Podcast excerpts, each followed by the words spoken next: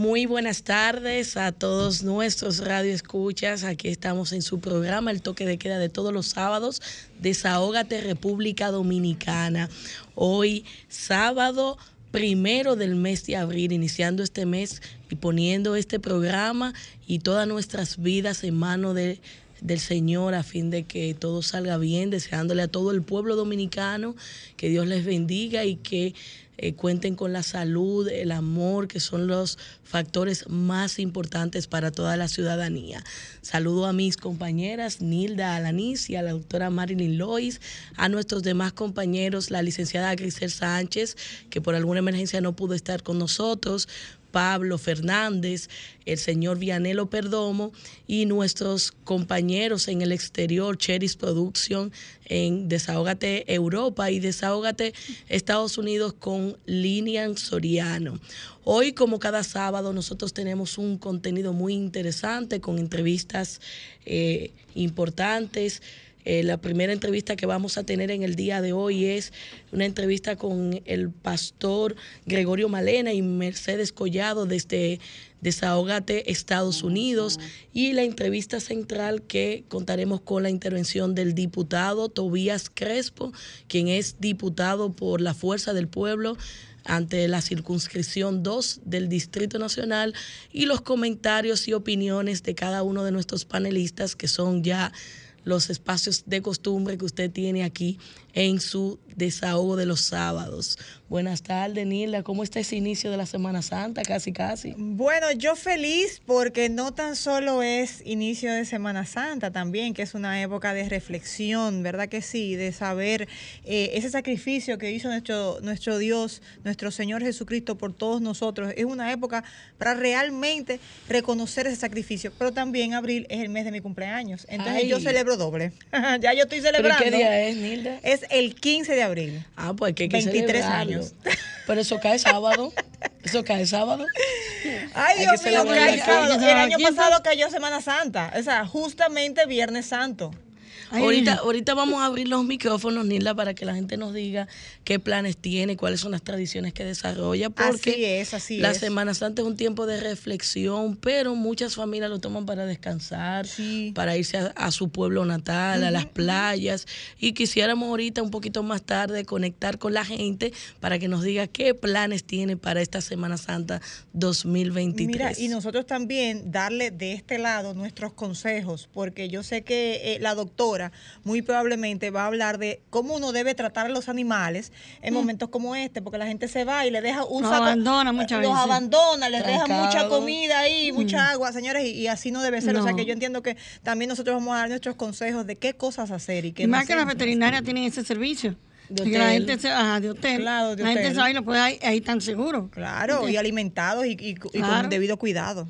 Y es muy cómodo, doctora. Tengo entendido que ronda entre 500 y 800 pesos al día para dejarlo la noche. Dependiendo del sitio, sí, porque tiene que tener en cuenta que aparte del servicio está la comida. Y la comida Pero usted le puede llevar su comida, su camita para que...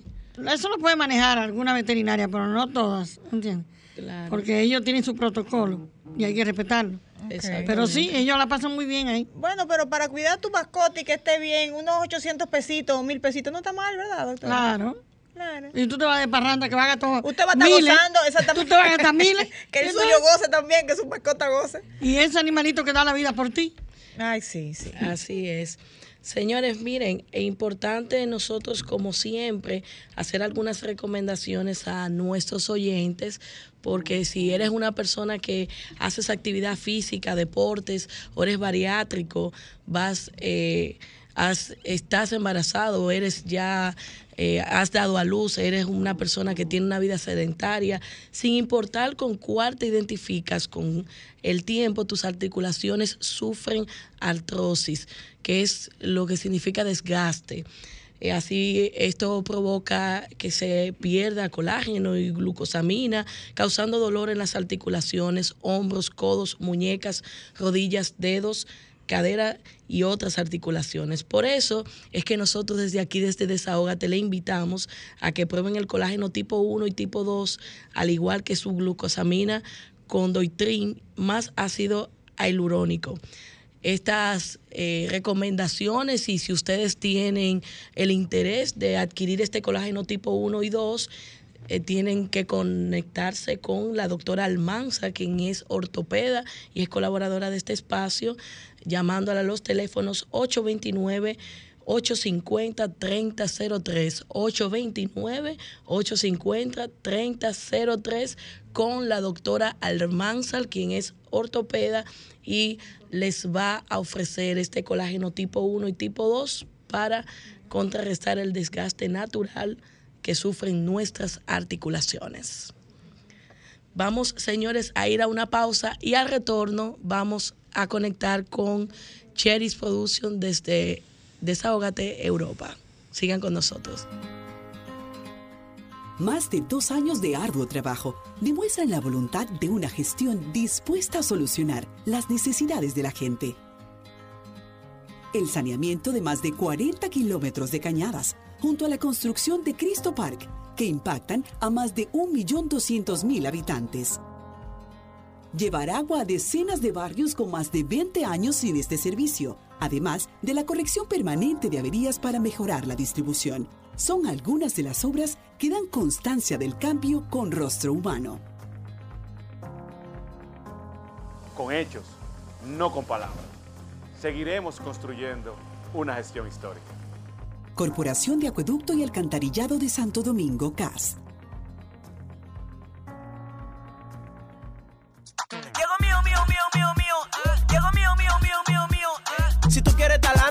resolver. Reserva trajo algo que te va a poner a valer.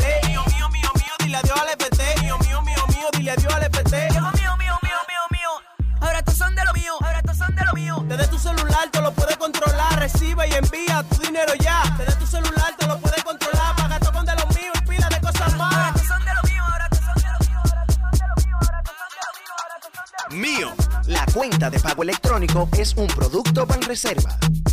Un esfuerzo de todos, unificado sincronizado. Así tu empresa se pone en movimiento y no se detiene, alcanzando el más alto nivel de productividad. Con la División de Asistencia Técnica y Asesoría Empresarial del Infotep, procuramos mejorar la eficiencia de tus operaciones y tu rentabilidad, acompañándote en la toma de decisiones.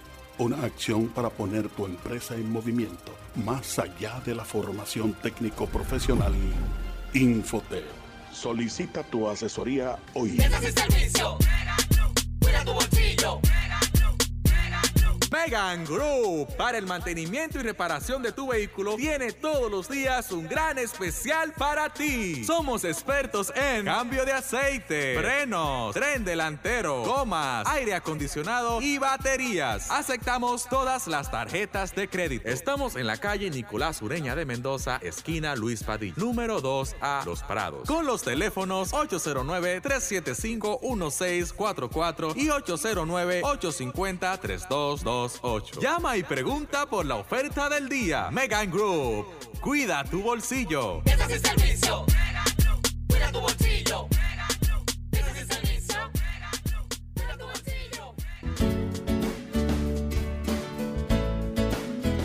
Muchísimas gracias por mantener la sintonía con nosotros. De inmediato, como le prometimos, vamos con Cheris Production desde Desahógate Europa. Buenas tardes, Cheris. Buenas tardes, Erika. Buenas tardes a todo el equipo de la de, que está con nosotros ahora mismo en Sol 106.5 y Latina 809 que están todos en cadena en este momento. Tenemos Cheris en Europa. Cuéntenos cuáles son las novedades, qué planes hay. Aquí la semana próxima es Semana Santa. Eh, y hay muchas expectativas de que la gente se va a descansar a la, a la montaña, a las playas, a los ríos. ¿Qué hay en Europa en estos días? Bueno, como tú estás observando, yo estoy ahora mismo en la calle, me encuentro aquí, eh, mira lo que la catedral que tengo, esta es la Catedral de León. Muy bella. Es una catedral preciosa que tenemos aquí en León, España, y estamos ya preparándonos para lo que es eh, la semana de procesión aquí en España. Así es que nosotros estamos, tanto el equipo de Latina 809 como toda la procesión de aquí de León, se está preparando porque esta semana va a ser una semana cargada de turismo y todo lo que tiene que ver con la Semana Santa aquí, que es una semana muy diferente a lo que es la Semana Santa en la República Dominicana, ya que estuve mirando que en la República Dominicana están vendiendo la gran mayoría de las tiendas, lo que están vendiendo más es bocina para que la gente se divierta. Aquí estamos todos trabajando en parte a lo que es la procesión de la Super Semana Santa. También así tenemos para decirte que esta semana fue una semana muy cargada de informaciones cuando se, se estaba dando el lanzamiento de varios candidatos que tenemos aquí en España para la candidatura, la precandidatura de los diputados. Y están ya, la guerra se está armando entre candidatos de distintos eh, partidos políticos. Así se está viendo ya esa, ese avasallamiento con algunos, eh, con algunos temas que tienen que ver tanto en la política como en la parte social. En la parte deportiva tenemos bastante, ya empieza eh, después de, este invierno que fue infernal acá, ya empieza también los equipos de softball y béisbol en, la, lo que es amateur, que también se están dando cita para los encuentros en los play. Eh, eh, tenemos que los play de aquí es uno de los puntos estratégicos para los políticos encontrarse con esa fanaticada y con esos dominicanos y así invitarlo a que voten por ellos, porque aquí no podemos dirigirnos de una casa a la otra. La mayoría no nos conocemos ni siquiera donde vivimos, pero es la mejor manera, o los bares, discoteca o el play. Esas son las partes estratégicas para eso. En esta semana estuvimos también la participación, este domingo, la participación de el doctor Guido Gómez Mazara en nuestro programa que nos puso la cuenta clara en lo que tiene que ver con esto de la operación Calamar en la República Dominicana. Fue un programa cargado de informaciones. Le estuvimos dejando también a aquella gente de Sol 106.5 informaciones eh, muy importantes que nos dio el doctor Guido Gómez Mazara. Y una pregunta, Cheris, además de esa intervención que nos habían prometido comentarnos sobre eso desde la semana pasada, ¿qué otra cosa se mueve en el ámbito político en Europa, especialmente en España?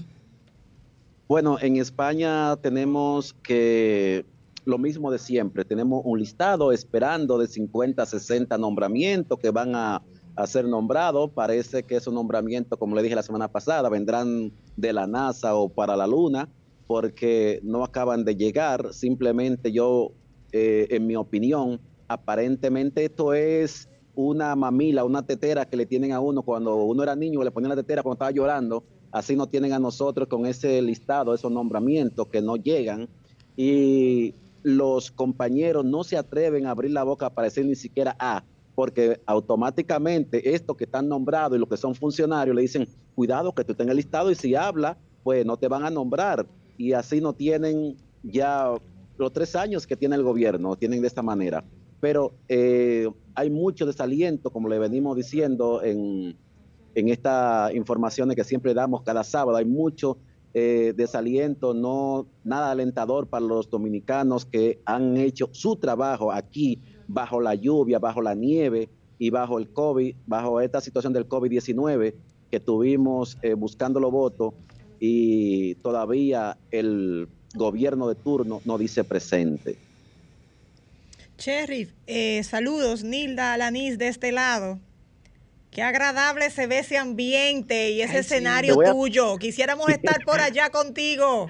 Te, voy a hacer un close-up. Mira, mira, mira, mira, mira qué belleza, mira qué belleza. No, mira, mira qué belleza. Espectacular. Mira, ahí, ya están, la, ahí están ya la la tarima montada para los escenarios, ahí detrás tú puedes observar, ahí están todas las tarimas, y aquí podemos ver esta parte también aquí abajo, todo esto es la parte de la procesión que se hace aquí en el León, España. Así que contamos con el apoyo de todos ustedes para esta intervención del próximo sábado, que va a estar cargado, cargado de informaciones, pero no nada político, simplemente la parte cultural, deportiva y la parte de la Super Semana Santa. Bueno, me, gustar, me gustaría inclusive que nuestros radioescuchas pudieran conectarse a, la cuenta nuestra de YouTube y pudieran ver ese escenario donde está el sheriff ahí en vivo. Sheriff, eh, tú mencionabas eh, al principio de tu participación que aquí nosotros compramos muchas bocinas y ustedes lo que están es en otro escenario, en todo lo que tiene que ver con los eventos religiosos. Pero ¿y la comunidad dominicana? Eh, ¿Cómo celebra allá la Semana Santa, esa comunidad amplia de dominicanos y dominicanas que tenemos allá?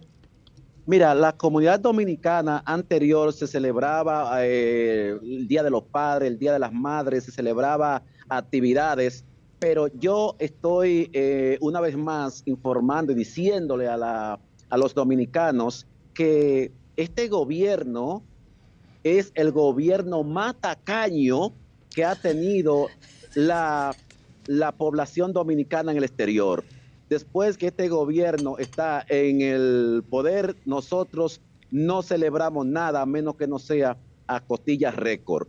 Es muy difícil lo que estamos pasando, lo que vivimos de los eventos. Aquí no se celebra nada, mucho menos aquí hay muchos artistas que quieren venir para acá y es imposible porque yo no sé qué está haciendo cultura. Mi gran amigo eh, Bonnie Cepeda, no sé qué está haciendo cultura en la República Dominicana.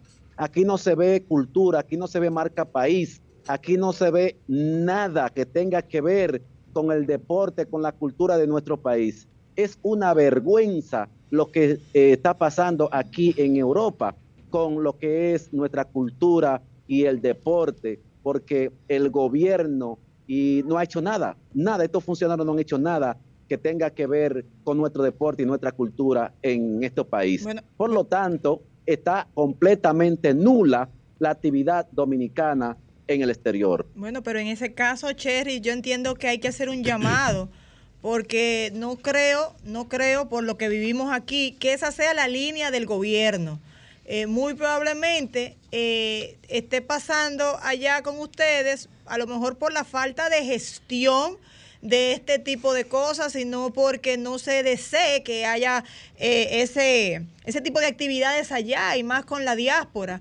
Eh, que es tan activa y que siempre ha sido eh, activa.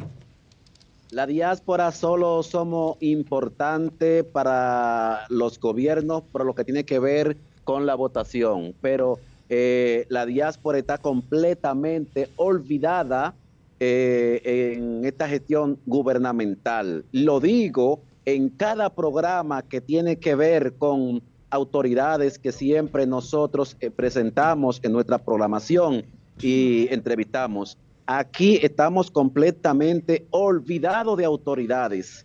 Queremos hacerle un llamado a las distintas autoridades de nuestro país para que vengan en auxilio a lo que tiene que ver con esta eh, comunidad, especialmente aquí en Europa.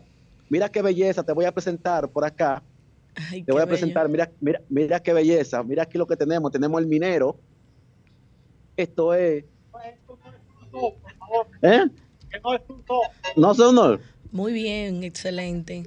Entonces, tenemos que ver, tenemos que ver con todo lo que es nuestra cultura, que con nuestra cultura aquí hace falta cultura. Aquí hace falta eh, invertir en el deporte, porque aquí hay muy bueno de la gente del béisbol y el, y el softball, e incluso que ya están en la grande liga y lamentablemente las autoridades no dicen nada positivo en lo que tiene que ver con esto. Esperemos que en este año, aunque aún sea ya que vamos a entrar en lo que tiene que ver con la, con la política, ya tiene que ver con las elecciones, a ver si se dignan hacer algo.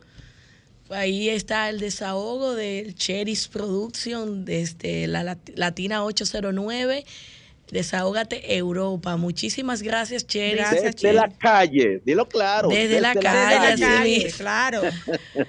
Gracias, Cheris. Y le deseamos que tenga una buena, feliz, feliz y bendecida Semana Santa junto a los suyos desde Europa.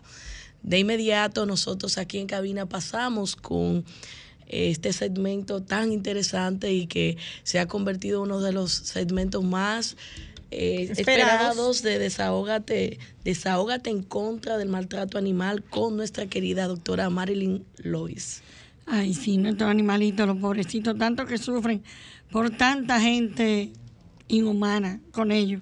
Doctora, pero esta, Nila decía ahorita que sería bueno que nosotros aprovechemos, además de que usted siempre recoge un, hace un resumen de las incidencias, que algunas recomendaciones de cómo abordar y tratar a los animales en estos días de Semana Santa.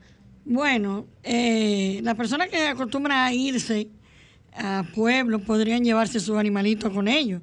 Ahora, si se van ya a asuntos de hoteles, ya hay, hay algunos que lo aceptan, eh, pero hay otros que no. Entonces tienen que dejarlo con... Hay veterinarias, la mayoría, que tienen, se preparan para eso, para darle cabida a esos animalitos. Sí, de hotel. Y también hay otro grupito, hay dos o tres que tienen hoteles, eh, personas independientes que tienen hoteles de animalitos y los tratan muy bien. Pero sí, usted, usted sale a divertirse, su animalito lo va a extrañar muchísimo. Claro. Entonces usted tiene que ubicarlo en un lugar donde él tenga donde jugar, tenga su compañerito, con lo que ellos conversen. Porque ellos conversan entre ellos. Yo me imagino. ¿Y qué, dirán? Ay, qué bueno que me dejaron aquí. Hay, hay una, bueno, hay muchas películas de animales, pero hay una película que a mí me gusta mucho de unos animales que hablan y que... Sí, claro. todo, el que, todo, el que, tiene niños ya se la sabe toda. Sí. Así mismo es. Siempre hay que ser responsable. Así como usted sale de sus vacaciones a disfrutar, que tiene todos sus derechos, también si usted tiene su animalito, que es parte de la familia, o lo lleva a una veterinaria donde tiene ese servicio de hotel, o hay algunas eh, personas independientes que también tienen servicio de hotel. Así que no lo deje así en la casa trancado con comida para varios días. No, eso no, eso es tenencia irresponsable. Así no. Y la ley mm. lo castiga. Claro, la ley lo castiga, la tenencia irresponsable. Bueno, vamos a empezar por, por la parte de este perrito se hizo famoso en esta semana. Todo el mundo estuvo pendiente de él. Es un chihuahuita Chiqui, ahí está. Chiqui, ese perrito, chihuahuita, se le extravió a los propietarios, lo cual estaban sufriendo muchísimo. Se hizo viral en las redes, hasta en la televisión, porque hasta, hasta eh, ¿cómo se llama? Alicia Ortega, hasta lo, mencionó y lo publicó. Entonces ya apareció, se hizo viral un video donde se veía que recogieron un, un chihuahuita y la persona, se ve la muchacha con el perrito cargado y ahí, por medio de ese video que se hizo viral, pudieron dar con la persona, una colombiana, y mientras lo tuvo, lo tuvo muy bien. lo cuidó muy bien. Qué bueno. Y mira que yo tenía, yo ofreciendo una recompensa de 20 mil pesos. La familia estaba devastada, pero ahora están felices. Bueno, y que le entreguen la recompensa también. Y, más, que le entreguen la recompensa y con un cariñito más porque lo trató bien. Sí, ella lo trató muy bien. No sé en qué quedaron ellos, pero lo importante es que está con su familia. Qué bueno. ¿No entiendes? Y que la persona que lo recogió, ellos se quedaron a reunirse hoy, fue en San Bill, para entregárselo. A ella que se lo iba a entregar. Ay, qué bueno. Entonces, eso por un lado. Por el otro lado, bueno. Ustedes saben que se hizo viral que el jueves de esta semana había una protesta en la UAS.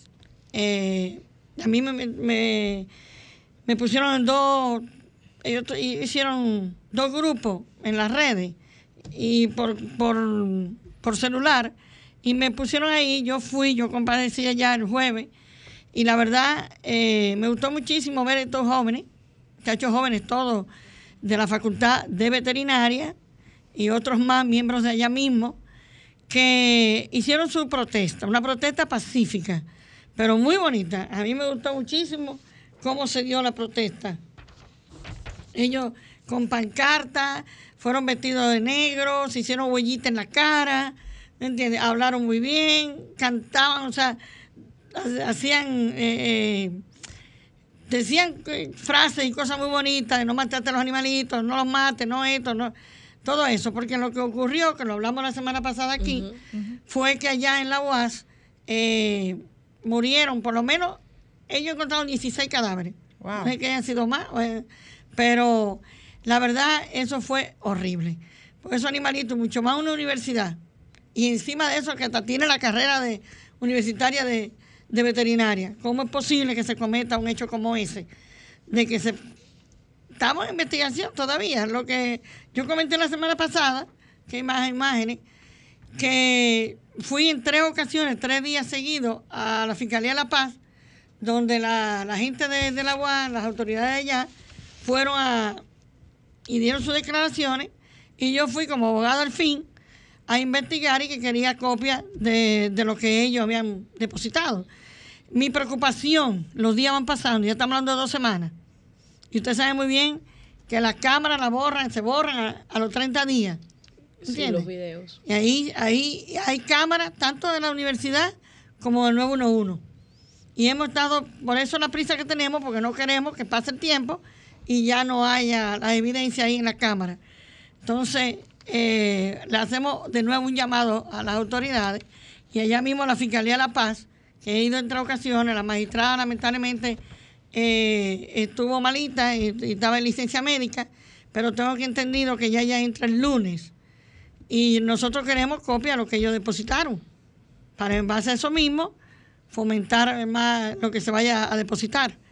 Pero eso no debe ocurrir, jamás. Esos animalitos estaban desparasitados, vacunados, castrados, eran sociables, muy queridos, por, inclusive por los mismos guachis que están allá.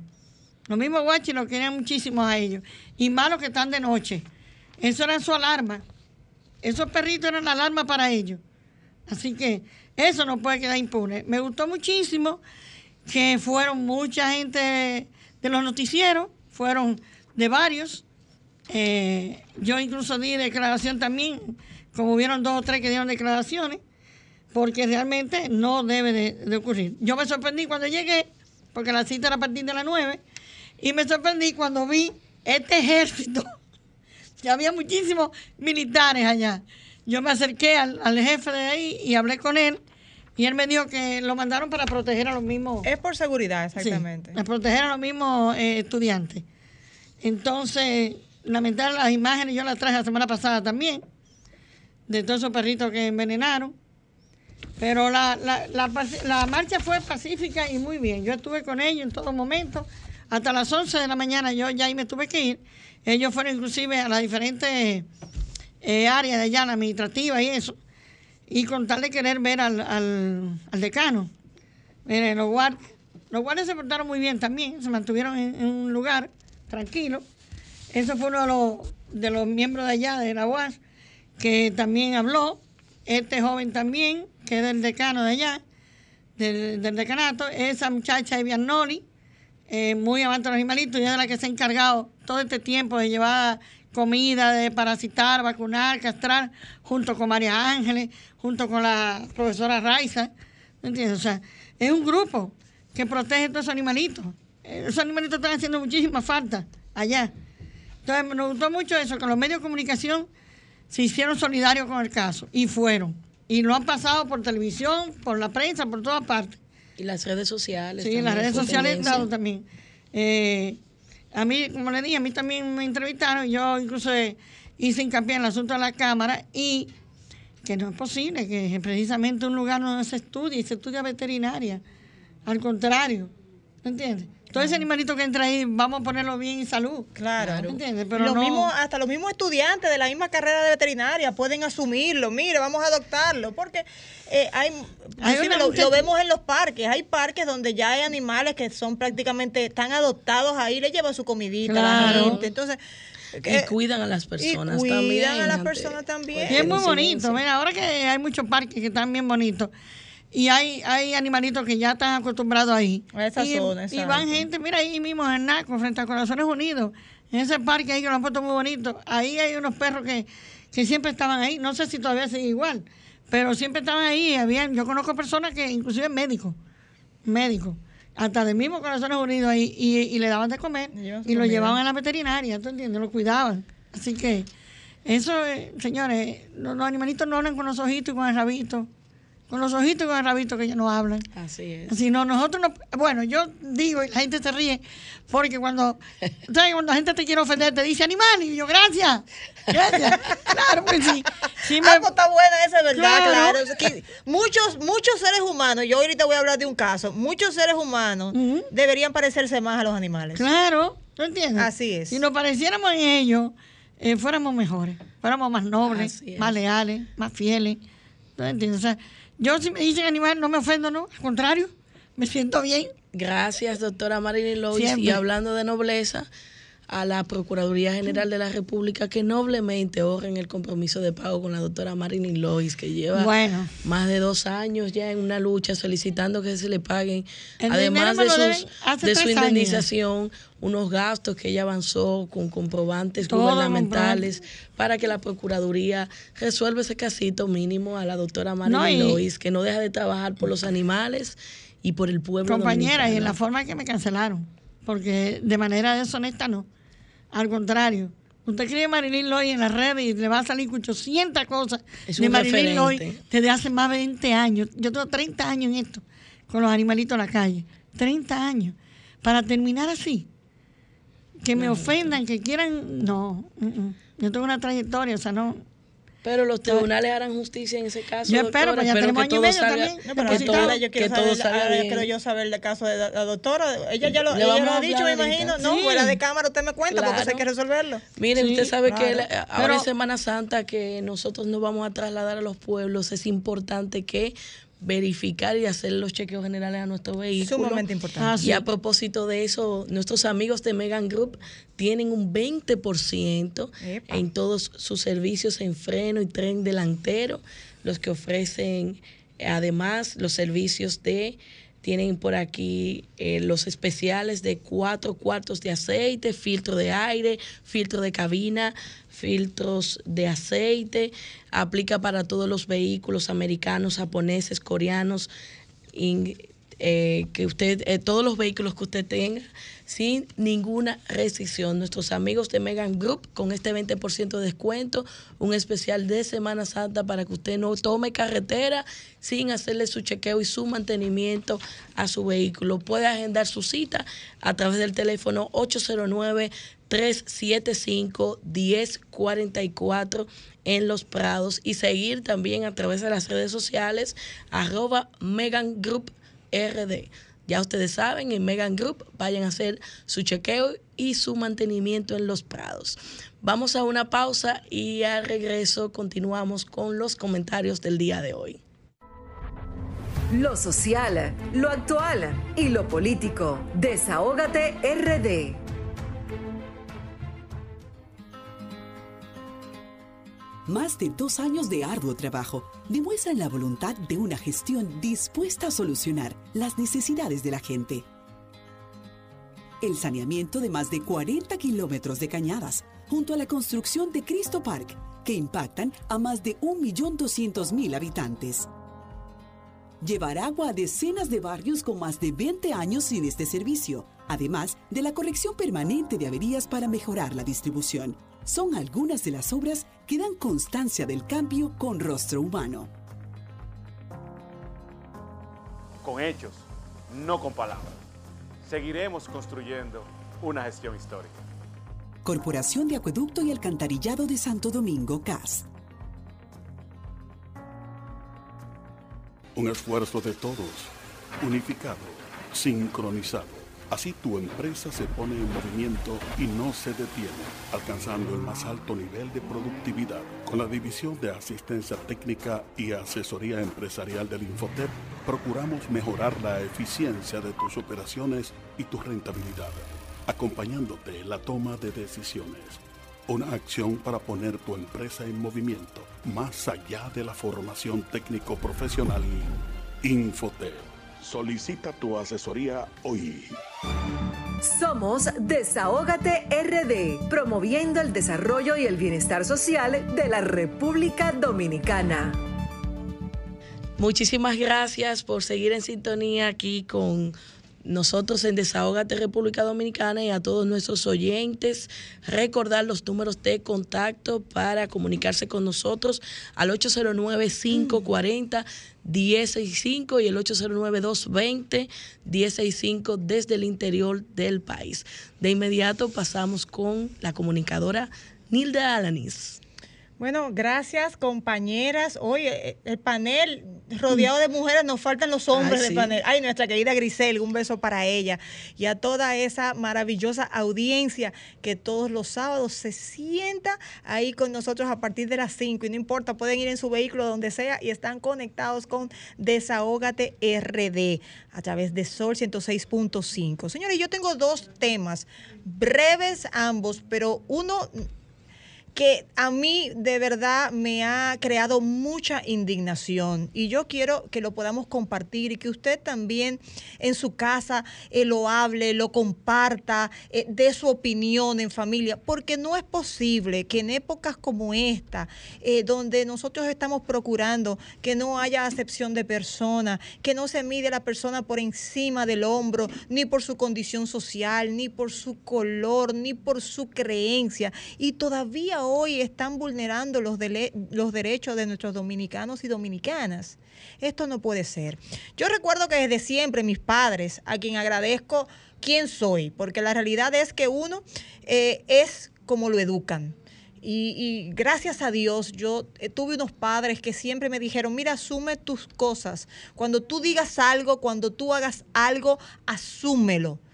Si tú hiciste o dijiste algo, tú debes eh, eh, eh, ser fuerte y aguantar cualquier consecuencia de eso que tú dijiste o hiciste. Y así he vivido yo mi vida, tratando de ser responsable en todo momento de lo que digo y lo que hago. Pero estamos en una sociedad donde lo que más se vive es se tira la piedra y se esconde la mano se ofende a la gente, se maltrata a la gente y después cuando vienen las consecuencias para esa persona, simplemente se retratan y dicen, no, yo no hice eso, no, yo no dije eso. Y esto es lamentable. Y voy a hablar de un caso que está rodando en las redes sobre una joven eh, que fue vulnerada en sus derechos al asistir a una clínica en Santiago. Y yo estoy hablando de un caso que nuestro querido Lord Jaque se hizo referencia y es la joven Cintia Sedano. ¿Y por qué voy a traer este caso a colación? Primero porque se vulneraron sus derechos en esta clínica por su condición física. La persona, la joven, está en sobrepeso.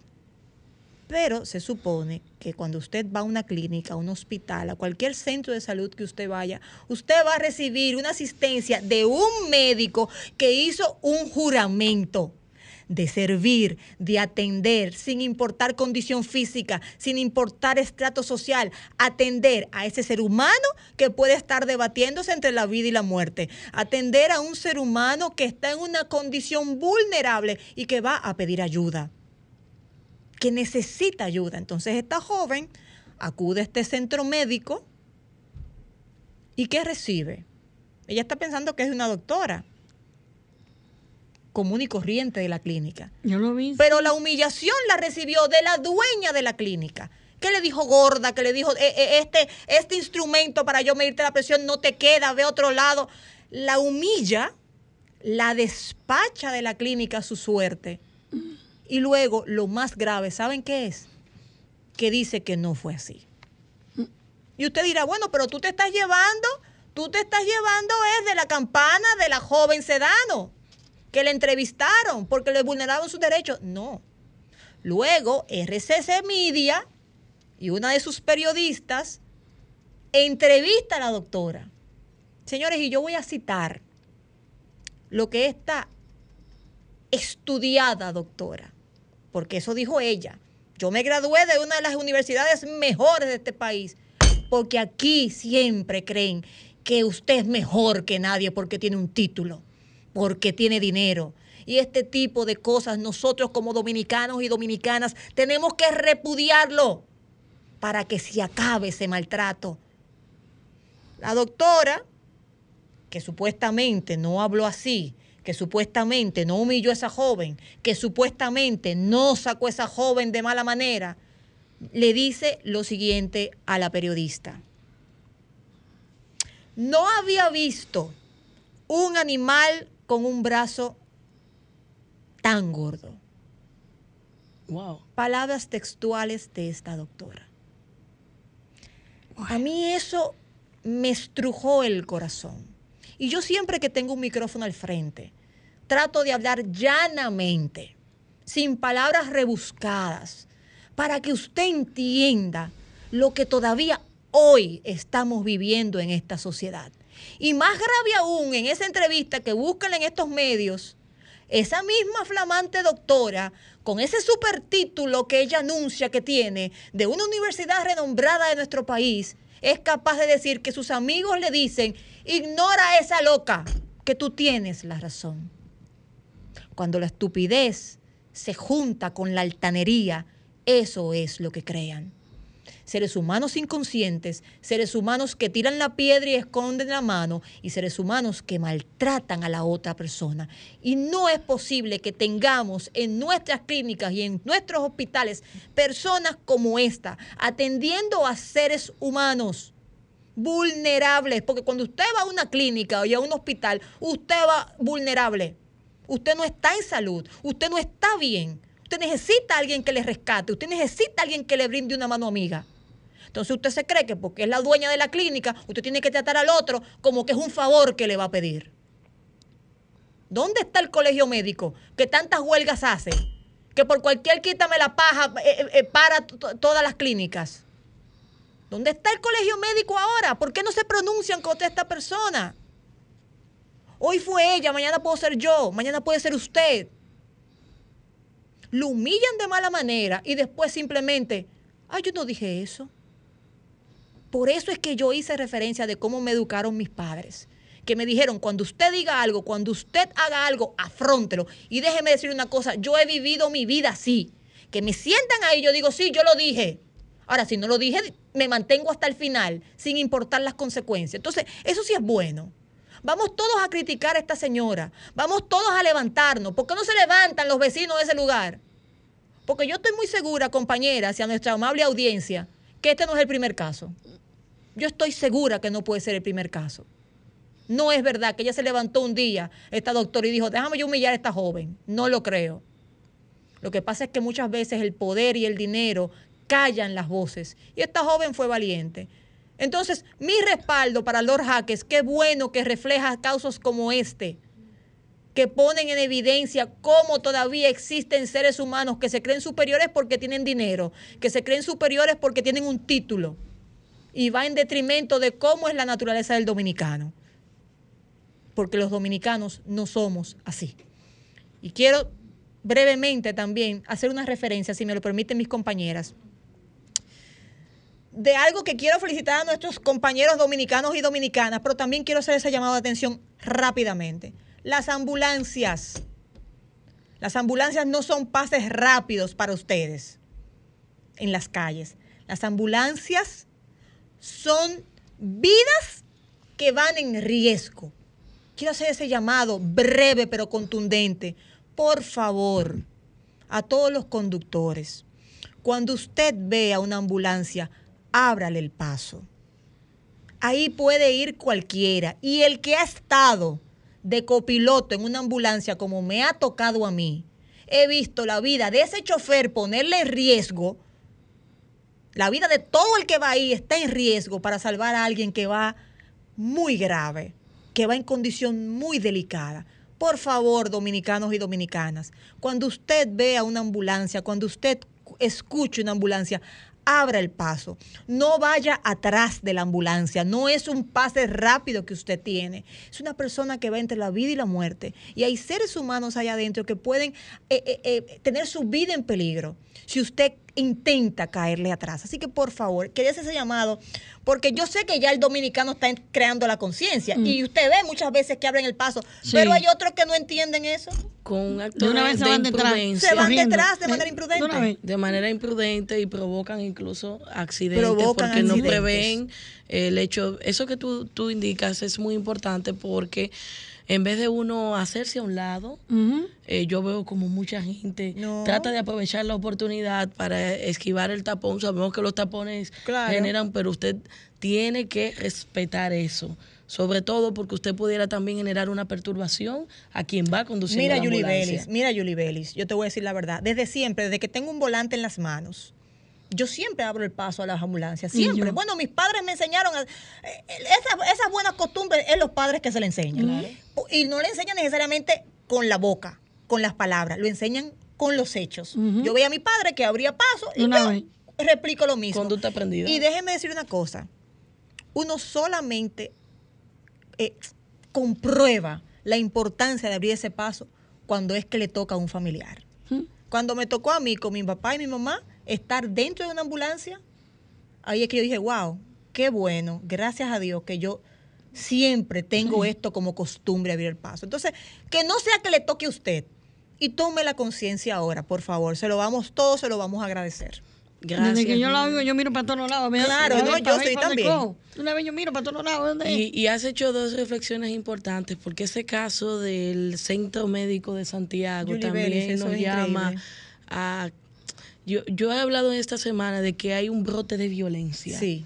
Y muchos especialistas pueden vincularlo al tema del COVID, pero nosotros tenemos que, de manera individual y personalmente, hacer una autorreflexión de cómo nos estamos comportando frente a los demás, del nivel de empatía que estamos eh, evidenciando ante cada caso. Y eso, eh, el hecho yo no quisiera hablar, porque hablar en términos técnicos como abogada de la discriminación, de que Sí. todos somos iguales, es que desde la Biblia, desde nuestra formación, nos han dicho que no hay ninguna razón por la cual maltratar al otro, por cual usted hacer sentir al otro que es menos, no hay distinción, su condición económica, su estado de profesión no lo hace a usted diferente. Y hechos como este, en los que eventualmente se ha generado una discriminación y un maltrato, a uno lo lastima mucho en términos personales, Mira. porque nuestra sociedad no anda bien No. cuando hay personas así. Y cuando hay personas que lo justifican, es, Eso es, lo que te- peor. eso es lo que te iba a decir. Julie Belli, eso es lo que te iba a decir. Porque en momentos como ese, en, co- como Hay que estos, solidarizarse. todos a una deberíamos estar eh, repudiando esa acción. Pero cuando tú ves que hay gente diciendo, sí, eso está bien, eh, es que la tipa está loca, porque eso es lo que ella, eso es lo que ella argumentaba, ¿no? Que esa, esa, esa joven está loca, es una, psico- una psicópata. Dios mío, eh, así no, que No, es el video donde se ve inclusive una empleada. Sí, Ay, y es para esa empleada. Déjame decirte una cosa. Ojalá no lo haya cancelado. No, no, no. Eso te iba a decir. La Ojalá no empleada. haya cancelado. Tú sabes, Julie Bellis, desde tu expertise como abogada, esa empleada no es verdad que va a testificar en favor de la, de la agraviada. Si es, si es un ejercicio de ciudadanía, Ah, eso te iba a decir. lo hace. Si ella eh, dice, bueno, yo pongo mi trabajo en juego aquí, ella va a hacer lo correcto. Pero tú sabes que en este país, lamentablemente, Pero la que yo digo se veía protegiendo a la señora, eh, apenada con la señora. Sí, ese, sí, ese la- mismo. esa misma. Está, está aquí en, en los medios Sí. RCC Media, hicieron esa entrevista a la, a la doctora. Y, y yo quiero que usted entre, busque esa entrevista y, y usted sea el jurado. Usted sea el jurado. Gracias de verdad por traer esas reflexiones, eh, Nilda. Y de inmediato ya tenemos conectado a Lilian Soriano desde Estados Unidos con el segmento Desahógate USA. Saludos, Lilian. Buenas tardes. Hola. Buenas Lilian. tardes, Lilian. Ya, ya estamos conectados, está muteado. Ya estamos conectados. Recordamos a nuestros Ah, oyentes. Recordamos a nuestros oyentes comunicarse al 809-540-165 y desde el interior 809-200-165. Buenas tardes, Lilian. Qué bueno verles ¿Cómo a ustedes? al pastor Malena y a nuestra amiga Mercedes Collado. Bienvenido a Desahógate. Sí, muy buenas tardes. Es un placer de estar con usted en esta hermosa tarde, que el tiempo aquí está espectacular, totalmente. Ah, primeramente, ah, te puedo decir ah, que quiero empezar con algo que me gusta mucho, porque creo que refleja lo que está pasando en la República Dominicana, que es de el filósofo Terencio italiano, que dice así, mala cosa es tener cogido un lobo de, los, de las orejas, pues no sabes cómo soltarlo, ni cómo continuar aguantándolo. Te voy a decir, mis queridos colegas, que esta semana y la semana pasada hemos recibido cientos de llamadas. Aquí en Desahógate con la diáspora, con nuestros compatriotas, nuestros compañeros que están sumamente preocupados por la situación política que está pasando en la República Dominicana. Primeramente, una de las preocupaciones más grandes que se efectuó, que me han llamado, es la situación del exministro Gonzalo Castillo, que después de haber sido el mejor ministro de Obras Públicas, también fue el candidato a la presidencia por el partido PLD, que obtuvo casi 39%. Pues las personas que me han llamado, la pregunta es, ¿qué ha pasado? ¿Hubo un juicio? No, no le puedo contestar porque sabemos que no ha habido un juicio. Entonces, a otras preguntas, ¿por qué lo están condenado si todavía no ha tenido un juicio? Es una pena realmente lo que está pasando uh, con la democracia de la República Dominicana. Es lamentable. Y todas esas llamadas que la tengo documentada uh, están alarmados el sistema americano no se atreve a juzgar a una persona que está en investigación. Y estos, estas personas están todavía en investigación. También la segunda más llamada fue de la diputada que expresó unas palabras totalmente no que distingue a una mujer diputada. Estuvo hablando de rata, de ladrones. Y las llamadas que, que tuvimos fueron específicamente incriminando esa conducta, porque realmente viniendo de una diputada, pues fue uh, penoso. Así que con eso, pues uh, esas son las llamadas, esas son las quejas Estamos orando por la República Dominicana porque entendemos que está pasando por una situación, nuestro país, muy crítica. Y nosotros aquí estamos pendientes y estamos vigilantes también. Pero pasando a otro tema, aquí tenemos con nosotros a una amiga, a, a una activista comunitaria a una mujer cristiana. Y es nuestra futura diputada que te va a, a decir luego, Mercedes Collas. Buenas tardes, Mercedes. Muchas gracias. lo dejo a ustedes para que ustedes la presenten. Bienvenida Mercedes y gracias Lilian por tener esta interesante entrevista Mercedes, háblenos un poquito sobre su trayectoria y qué orgullo para la República Dominicana contar con una figura como usted. Convérsenos un poquito de su trayectoria política y los nuevos planes que hay en este periodo. Sí, gracias a, a Desahógate RD y Desahógate eh, con las diáforas. Eh, muy honrada de compartir en este diálogo con ustedes en la tarde de hoy. Háblame un poco de tu candidatura. Yo sé que ah, está corriendo para diputada y es un honor a que tengamos una diputada mujer en New York, en el distrito, en la cur, número uno. Sí, así es.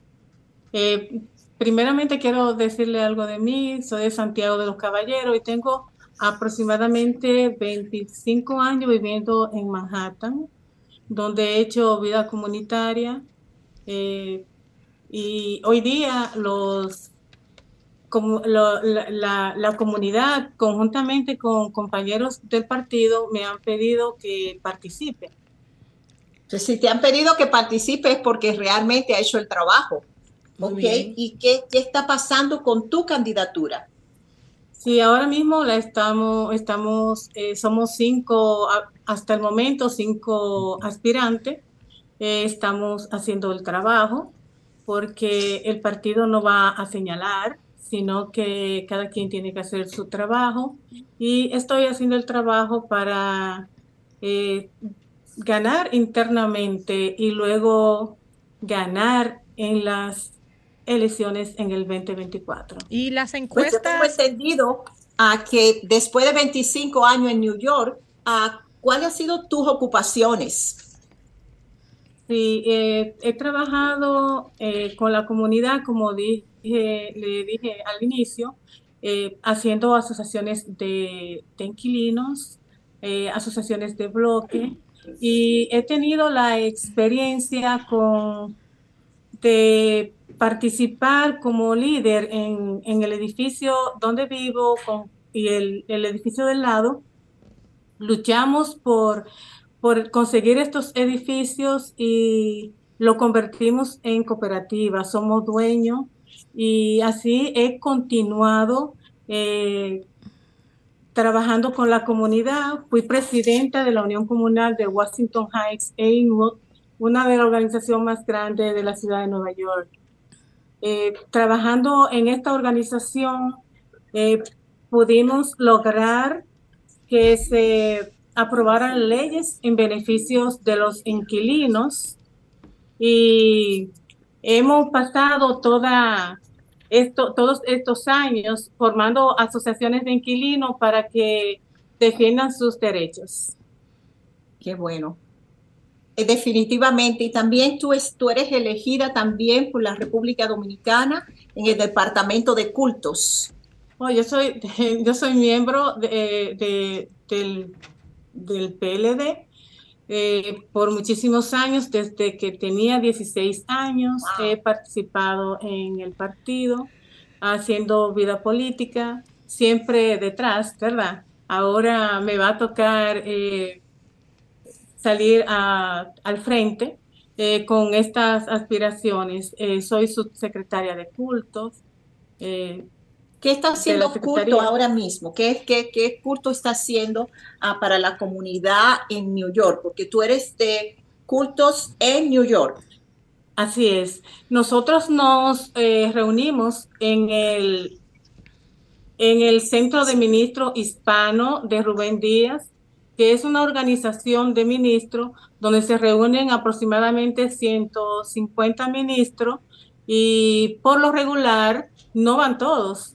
Pero eh, como el área mía en, dentro del partido, la función es trabajar con las iglesias, eh, además, eh, soy la secretaria de la ciudad de New York de CONACOPE. Y también qué es CONACOPE? CONACOPE es la Confederación Nacional de Pastores Evangélicos. Pues ustedes pueden esto entender que Mercedes pues tiene a, a su cargo muchos ministros y eso quiere decir muchas personas detrás de esos ministros. Excelente. Lilian. Aquí en cabina le tenemos algunas preguntas a Mercedes, Nilda. Sí. Hola Mercedes, Eh, los números suyos, ¿cómo están? Ya que usted dice que sí, que está muy bien posicionada, eh, maneja encuestas internas que ya le, le, le den números claros de cómo va su candidatura. No, todavía no, eh, no estamos tra- no estamos trabajando con Se cortó. Lilian. Se cortó. Bueno, Bueno. pues mientras reconectamos Lilian, con, Lilian con dijo, Lilian. Lilian dijo unas cosas ahí muy puntuales al, fin- al Mercedes. principio. ¿Cuáles? Vamos a ver. No, no, porque Lilian dice como que está, está siendo maltratado, vejado, los derechos de, de uno de los imputados en, en el caso Ujú. Calamar. Gonzalo Castillo. Ella habló de Gonzalo Ella habló de Castillo Gonzalo En Castillo. ese momento. Vamos a ver si Estaba muy, reconectamos. estaba muy, muy contento si cuando lo llevaban. reconectamos con, con estaba Soriano. Muy, con- muy contento. Muy, muy tranquilo, con muy una, sereno. con un ánimo, sí, pero con una sonrisa. Sí, muy sereno. Muy sereno. Señores, vamos a una pausa y retornamos con su contenido de Desahógate República Dominicana. Gracias por mantener la sintonía con nosotros aquí en Desahógate RD. Hoy tenemos aquí a la señora Elizabeth Hernández Río Frío, quien nos viene a hacer una denuncia. Buenas tardes, Elizabeth.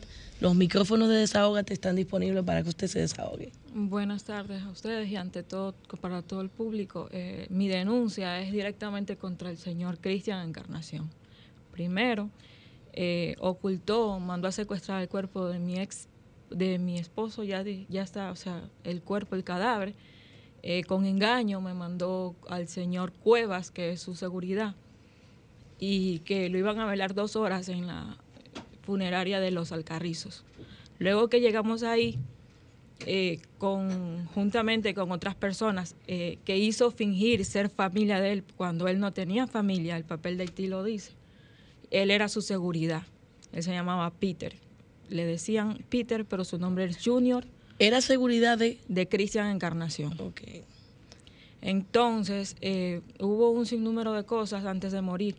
Y él lo que me confesó fue que no lo deje acercar, que lo trasladen del hospital, porque el que lo quería matar era el mismo Cristian Encarnación, que fue el que le mandó a dar los tres, los, con los tres delincuentes que contrataron para eh, dispararle juntamente a él y a otra persona que le habían disparado momentos, días antes de que le pase eso a él. ¿Y en qué fecha ocurrieron estos hechos? Eso fue el, hace casi un mes atrás, porque duró 15 días, 14 días en el hospital Vinicio Calventi, el cual, eh, por orden de, de, de, él mismo, de Cristian Encarnación, directamente con el director, me prohibieron el traslado de hospital.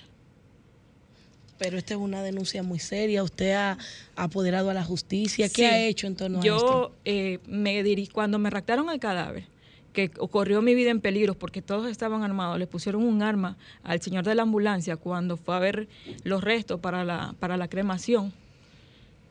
Eh, de ahí yo me desaparecí porque yo andaba con un policía de guardia, porque ya habían atentado conmigo al salir del hospital, de la morgue del hospital.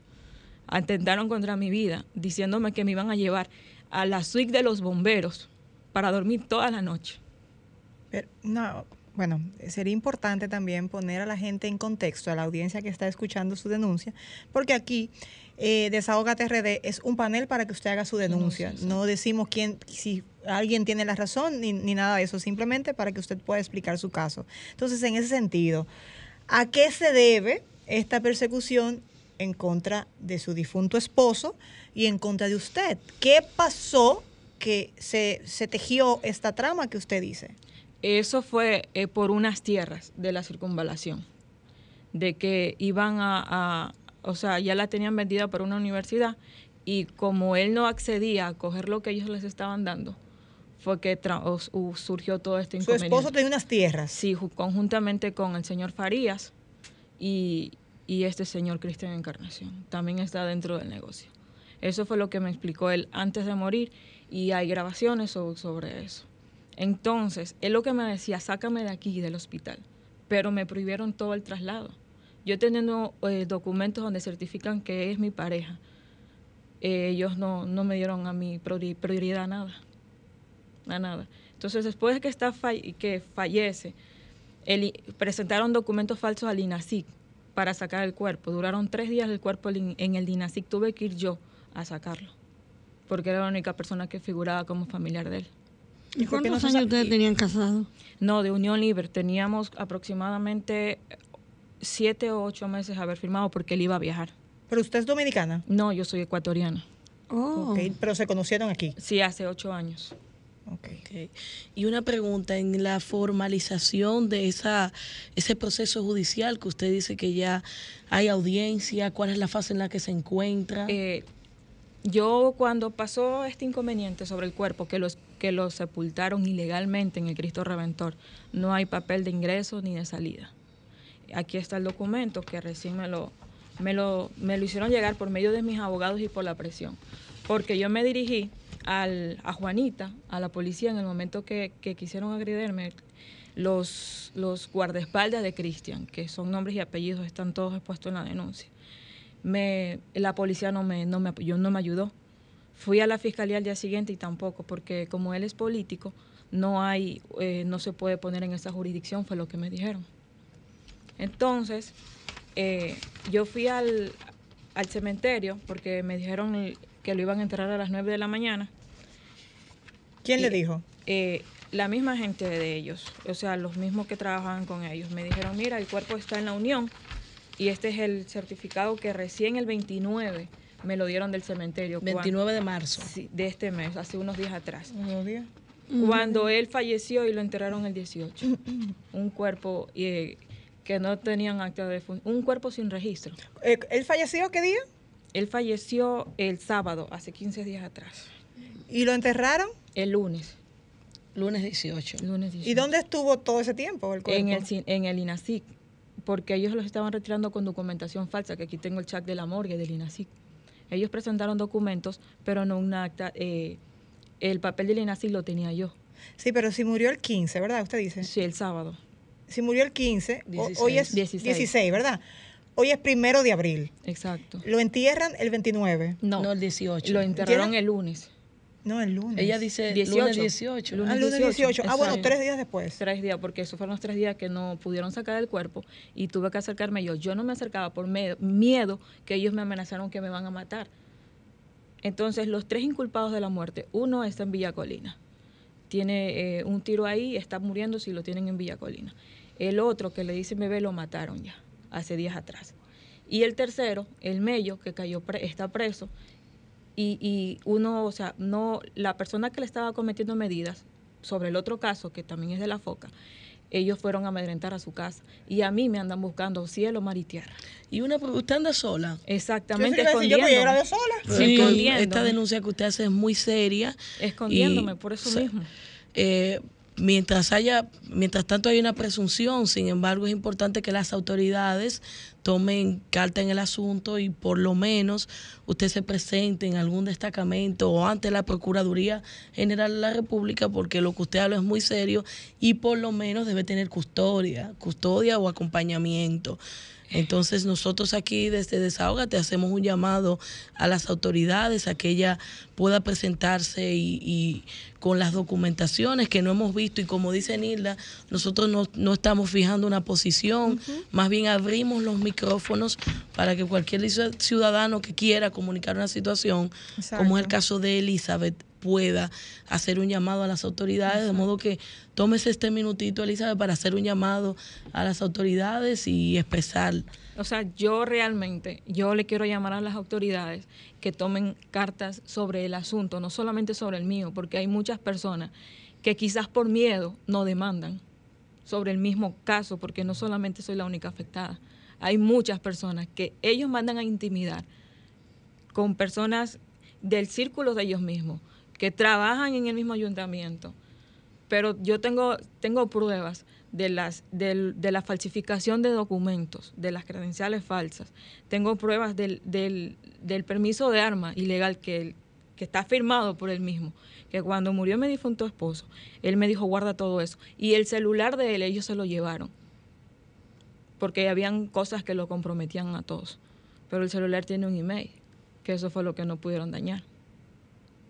Bueno, pues el llamado es a las autoridades para que eh, presten atención a esta situación que nos denuncia la señora Elizabeth Hernández. Río Frío, muy delicada y si eh, el proceso le, Que la protejan. que la protejan y que su proceso pueda marchar Con conforme la tutela judicial efectiva, con transparencia, como indica la ley. Muchísimas gracias y, Y ah, puedo- solidarizándonos. ¿Puedo con- juntar una última cosa? Claro, claro. Eh, como me están viendo todas las autoridades, posiblemente las que me alcancen a ver, yo lo que pido que por favor yo corro con mi vida en peligro. Y cualquier situación que me pase a mí, es el señor Cristian Encarnación el último, el único culpable. Porque cuando yo me acerqué a la fiscalía a rendir, a, a poner la denuncia, hubieron dos hombres de él ahí y yo tuve que salir en un motor corriendo. Entonces ya han habido cier- ciertas acercaciones. Entonces yo quisiera que por favor, eh, ya yo estoy prácticamente con miedo, asustada de lo que me pueda suceder. Porque como dijo que soy yo la única el- el- la frase vulgarmente que dijo, ya muerto el perro, se acaba la rabia. Entonces la única, la última que falta soy yo. ¿Y usted está con familia suya aquí en el no, país? yo no tengo familia acá en el ¿Sola? país. Exacto, yo vine porque me llamaron cuando pasó el incidente. Ah, porque usted no estaba en el país. Yo no estaba en el país. Ah, ¿Pero usted vivía aquí o usted No, estaba de vacaciones? Yo estaba de vacaciones. Ah, ok. Pero la relación de ustedes, usted estando fuera, tenían la relación. Exacto, porque yo venía cuatro o cinco meses. Oh, ya.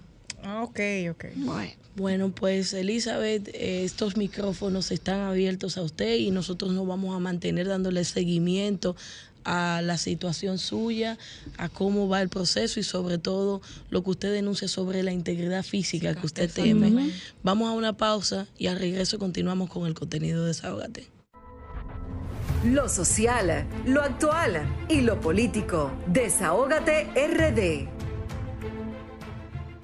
servicio. Megan Group, para el mantenimiento y reparación de tu vehículo, tiene todos los días un gran especial para ti. Somos expertos en cambio de aceite, frenos, tren delantero, gomas, aire acondicionado y baterías. Aceptamos todas las tarjetas de crédito. Estamos en la calle Nicolás Ureña de Mendoza, esquina Luis Padilla, número 2 a Los Prados. Con los teléfonos 809-375-1644 y 809-850-3228. Llama y pregunta por la oferta del día. Megan Group. Cuida tu bolsillo. servicio. Cuida tu bolsillo. sin servicio. Cuida tu bolsillo.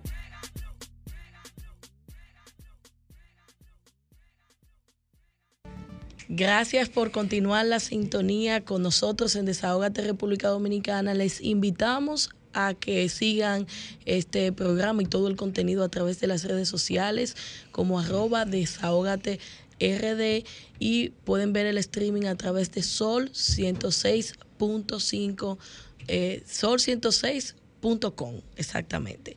Ya tenemos aquí con nosotros a nuestro invitado central, el diputado Rafael Tobías Crespo, quien es un gran amigo de este programa, de mi familia, y es diputado por la circunscripción 2 del Distrito Nacional, también es miembro de la dirección central del partido Fuerza del Pueblo, diputado por cuatro periodos, Tres. tres periodos y un Lo hombre... que hubo uno que fue uno y medio de Uno y seis medio, años. exactamente.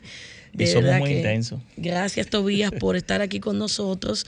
Y vamos a hablar un poquito de los temas que de actualidad, pero sobre todo tenemos en pendiente hablar sobre el- la revista, que fue el compromiso principal que hicimos. Buenas tardes. Buenas tardes, Yuribel y Nilda, eh, Mari Loli, y a todos los que nos eh, siguen a ustedes en este espacio de Desahógate eh, por Sol. Eh, muy agradecido y afortunado por invitarme de nuevo a este espacio. Y nada, presto a responder las inquietudes y las preguntas de toda la agenda nacional, de no solamente la que trabajamos en el Congreso, sino del país. Tobías, cuando aquí se habla de transporte, de viabilidad, de tránsito, obligatoriamente hay que consultar a Rafael Tobías Crespo por su estelar participación en la normativa que hoy rige el escenario. ¿Qué aspectos entiende Tobías Crespo que deben tomarse en cuenta con respecto a este proceso de revista eh, que ha convocado el Intran en esta ocasión? Sí, mira, tú sabes que antes de ser legislador nosotros estuvimos seis años dirigiendo la Dirección General de Tránsito Terrestre en el Ministerio de Obras Públicas, que eliminamos con la Ley 63-17, que es la Ley de Movilidad, Transporte, Tránsito y Seguridad Vial de la República Dominicana, una normativa que nos costó a nosotros 12 años de trabajo. Es decir, empezamos a trabajar el primer borrador, recuerdo yo, en el 2005, un año después de yo de ser designado y en el 2009 produjimos un segundo borrador de una consulta más amplia. Eh, durante ese proceso, Julie Bellis, eh, la inspección técnica vehicular que nosotros llamamos revista, ¿verdad? Relativo al, al malvete, al sticker que le ponemos al vehículo junto con la placa. Eh, en un momento dado, porque no lleva, llenaba su cometido y por los desórdenes que habían, había mucha, mucho, muchas falsificaciones y no se lograba en realidad lo que, lo que establece la inspección técnica vehicular, que es garantizar la seguridad físico-mecánica de los vehículos y también su seguridad activa y pasiva, porque los vehículos vienen diseñados con una serie de mecanismos para garantizar la vida del conductor y de los pasajeros.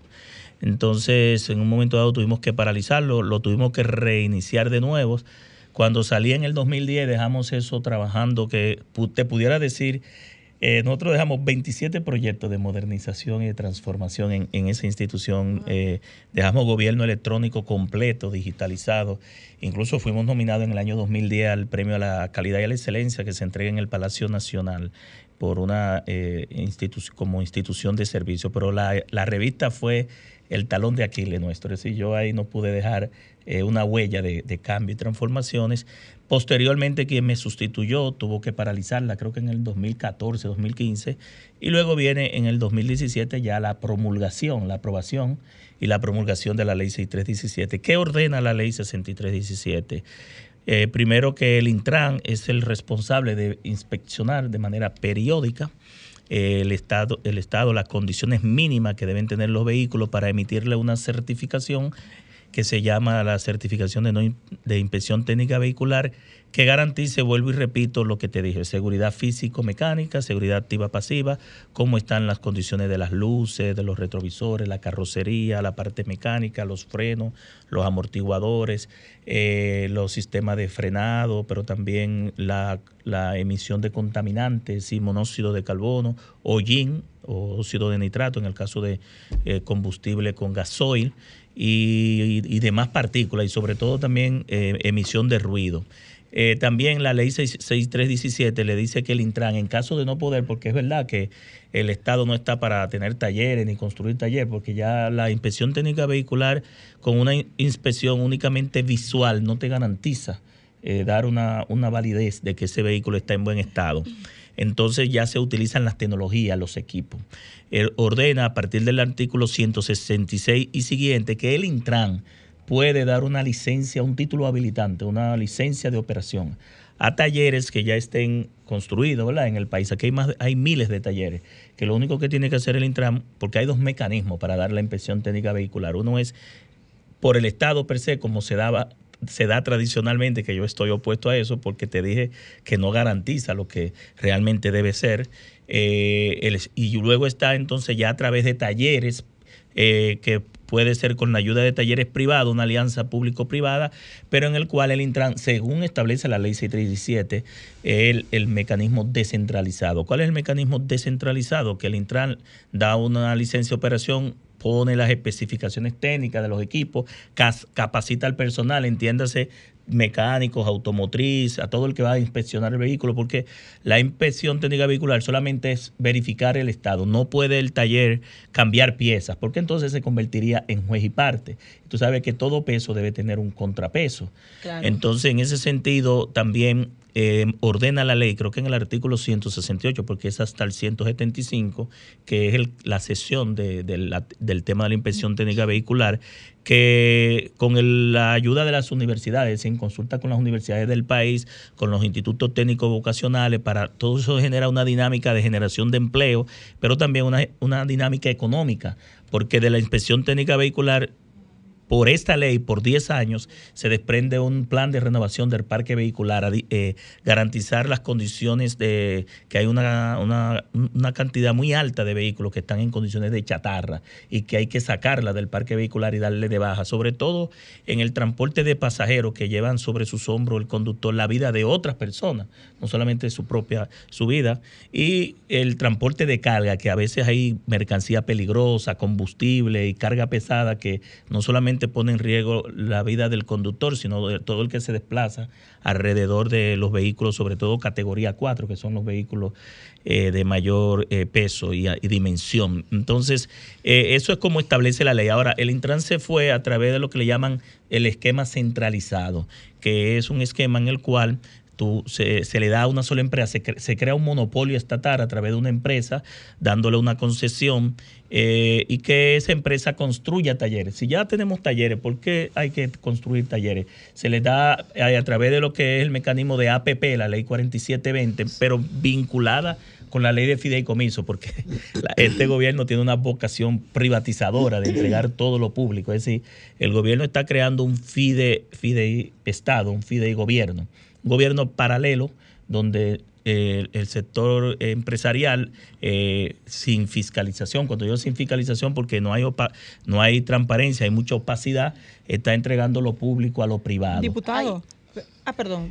No estoy opuesto a ese esquema porque hay dos leyes que establecen la alianza público-privada. Claro, Ahora, estoy hablando también. y otra de fideicomiso reciente, pero el gobierno se ha ido más por la parte de fideicomiso porque la ley de alianza público-privada establece los mecanismos de control interno de la Contraloría General de la República, el cumplimiento de la ley de compras y contrataciones, Contrataciones. el mecanismo de control externo a través de la Cámara de Cuentas, el mecanismo de que ustedes los comunicadores puedan pedir información a través de la ley de acceso a la información Y pública.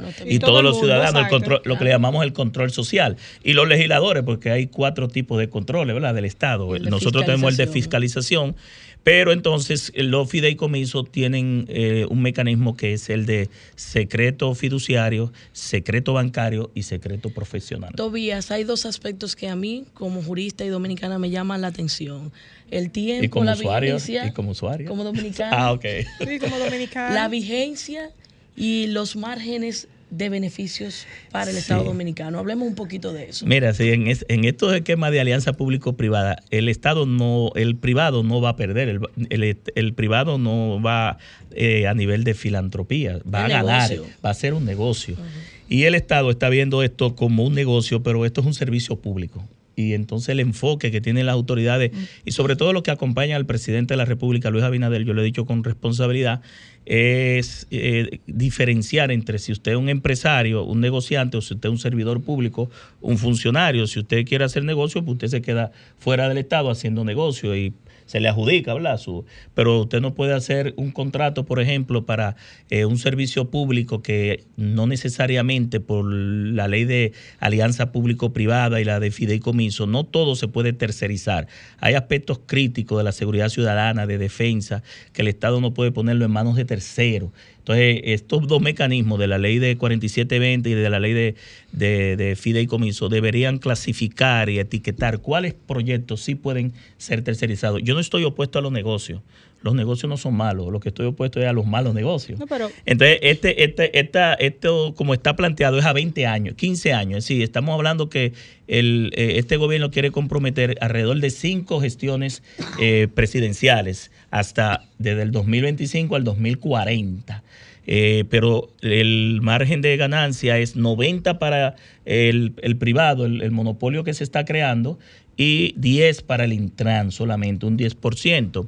El, el- el- Estado le, deduce, el Estado le, le deduce los impuestos, no tienen que pagar impuestos, es decir, le exonera los impuestos, así cualquiera quiere hacer un negocio. Y habla de 56 terrenos, porque hay que buscar terrenos de 3.500 metros cuadrados a 10.000 y no dice si el gobierno se lo va a buscar, lo va a, a declarar de utilidad pública y se lo va a conceder. Es, es un negocio bueno para el que lo hace, Diputado. pero eh, no es un negocio para, para un servicio público que lo que busca o debe buscar, más que rentabilidad, que yo creo que el que hace negocio quiere rentabilidad, es la seguridad vial y la seguridad ciudadana. diputado, di- eh, ¿Me puede decir Tobías? Tobías. Eh, sería importante también para poner a la audiencia en contexto saber si esta propuesta es de esta gestión o viene de gestiones anteriores. No, vino de la gestión anterior, incluso cuando yo estaba, estábamos Porque eh, yo soy yo soy partícipe de que esto debe ir a taller, incluso cuando fui director, pero pues creo entonces- pero eso es pero- tercerizar entonces el servicio. Sí, pero eh, Nilda, el sol sale para todo.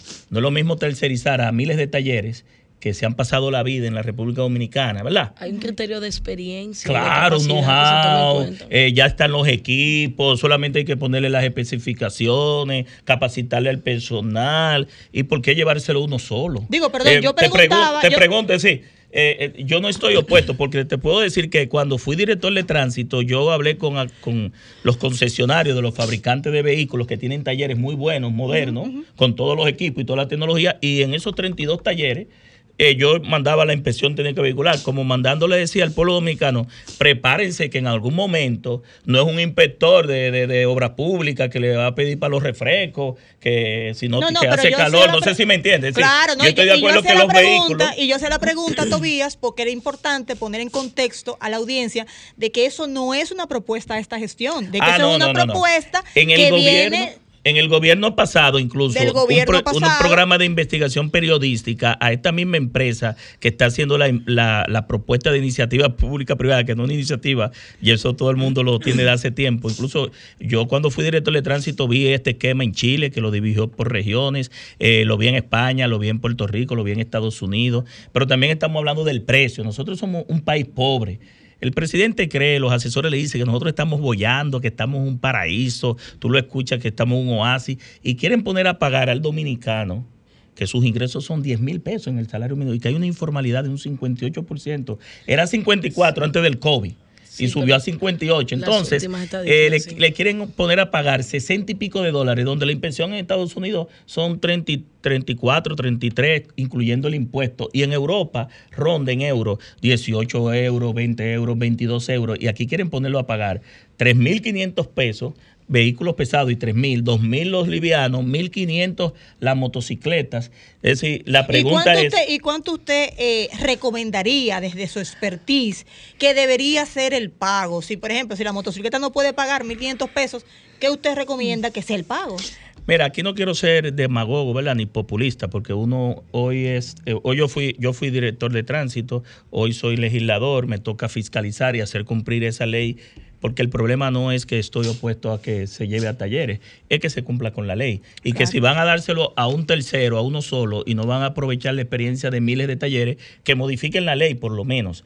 Así como modificaron la ley para que un funcionario que no era ingeniero y era abogado fuera INAPA, una ley para una persona, que modifiquen por lo menos la ley No, para esa empresa. y lamentablemente- No sé si me copian, es decir, no usemos la- el mecanismo del cumplimiento de la ley para hacer un negocio, Nilda. Me- me- lo que te quiero explicar, la misma recomendación cuando tú entras al portal de Alianza Público-Privada dice que hay que derogar normativas técnicas, resoluciones Claro. sobre la inspección y modificar la ley para adecuarla a una empresa. Y yo creo que es al revés. El que viene a hacer negocio de fuera, que le van a exonerar impuestos, que le van a dar todas esas facilidades, también hay que desmontarle la ley.